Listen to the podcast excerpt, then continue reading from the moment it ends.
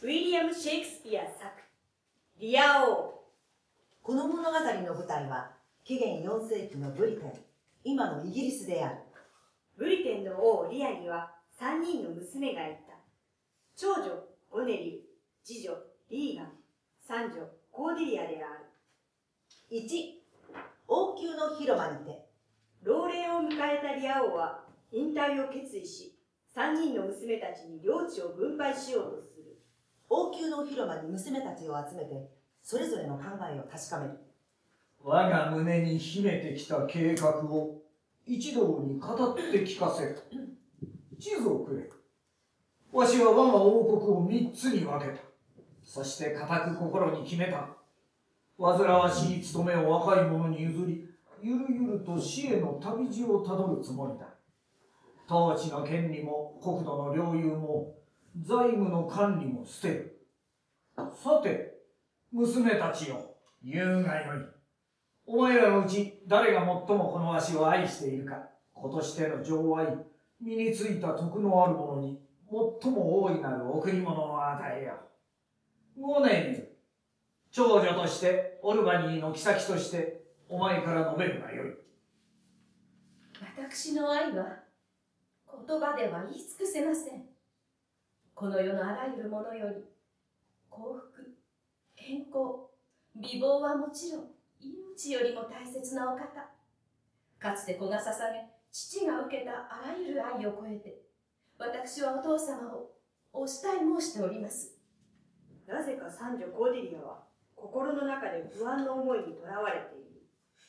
私は何と言ったらよいだろう。ただ心の内で愛して黙っているしかないこの領土この線からここまでは全てお前のものだお前と夫オルバニーとの子孫が永遠に我が物とするがよいさて二番目の娘リーガンコーンウォールの妃たるお前は何という？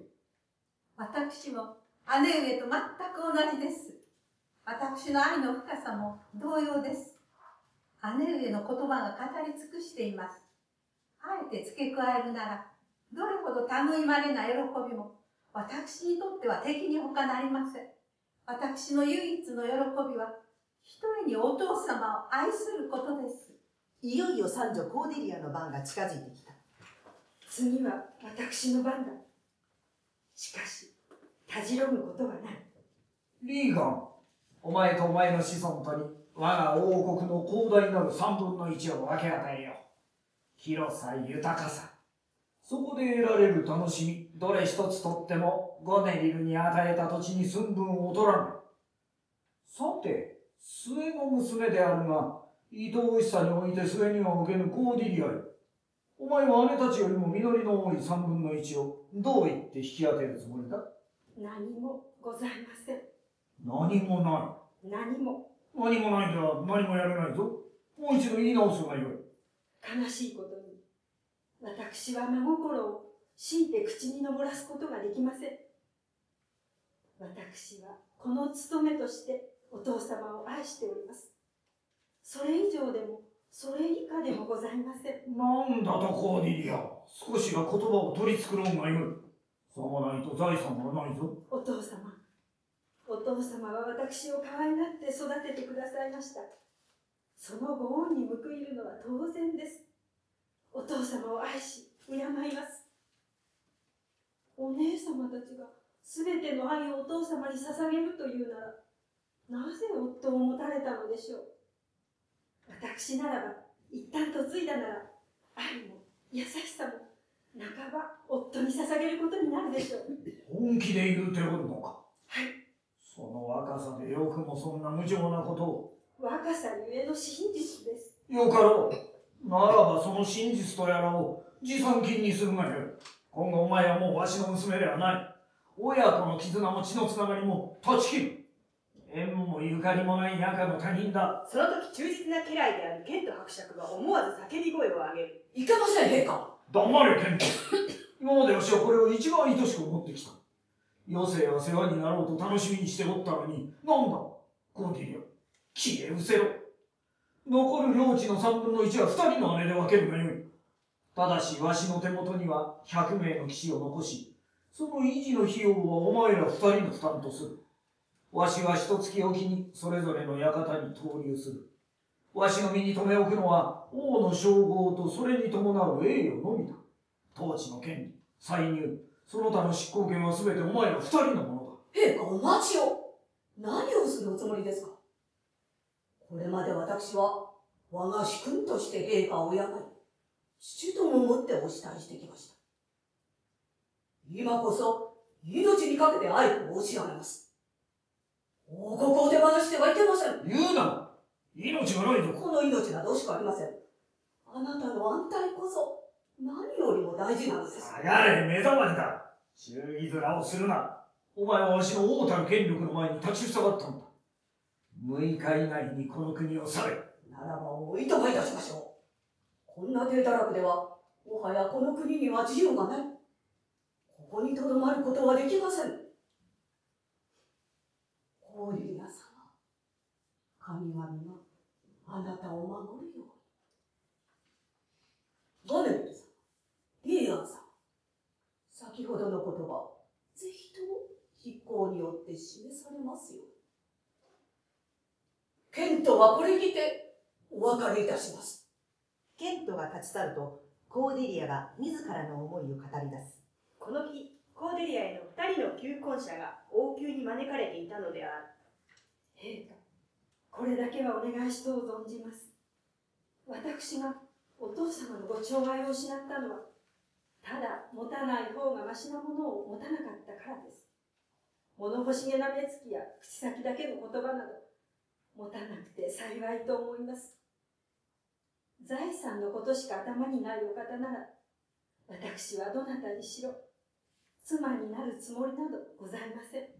求婚者の一人は、持参金を失ったコーデリアに見切りをつけた。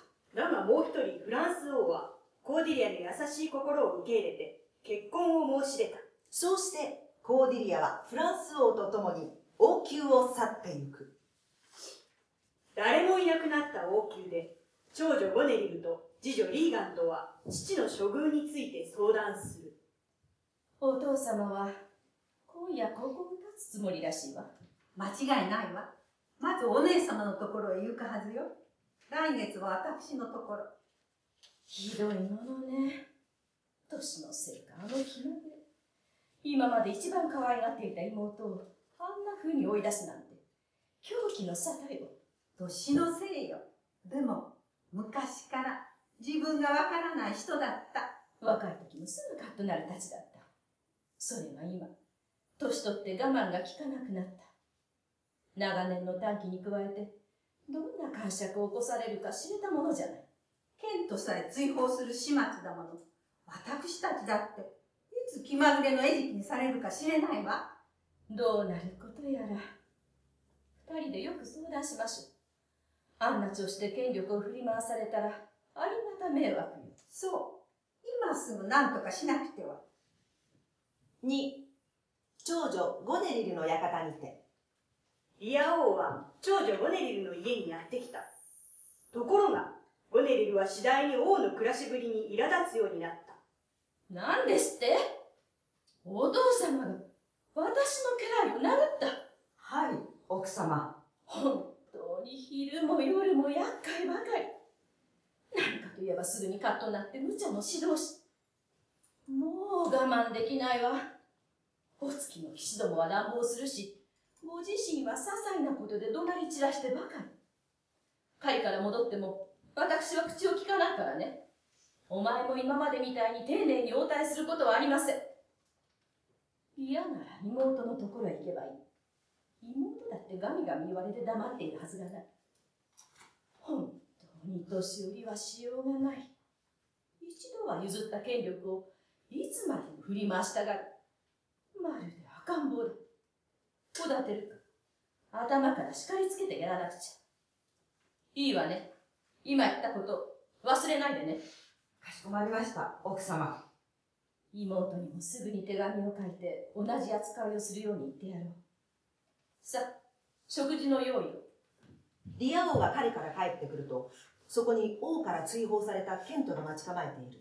ケントは生やしていた髭を剃り落として変装し、声もすっかり変えている。王がケントだとは気づかずに話しかけると、ケントはユーモアある話しぶりで応対する。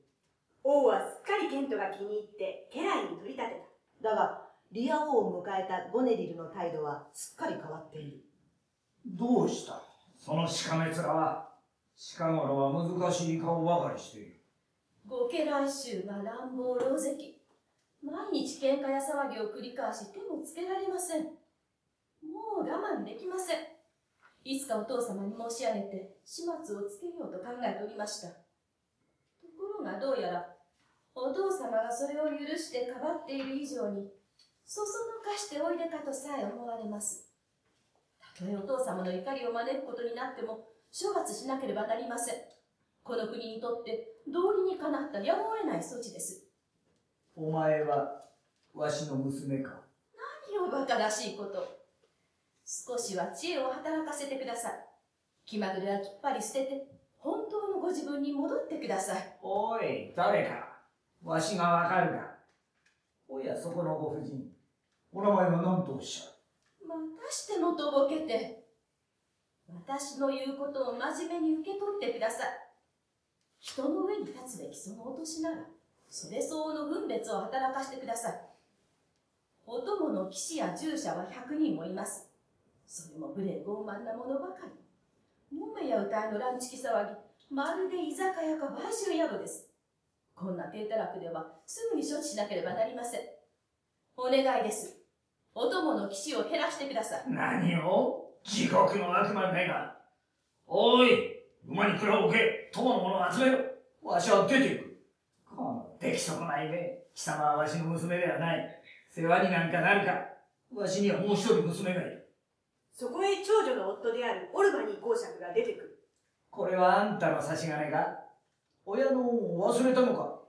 貴様は石の心を持つ悪魔か？どうか陛下、お静まりください。わしの家来は皆えりすぐりだ。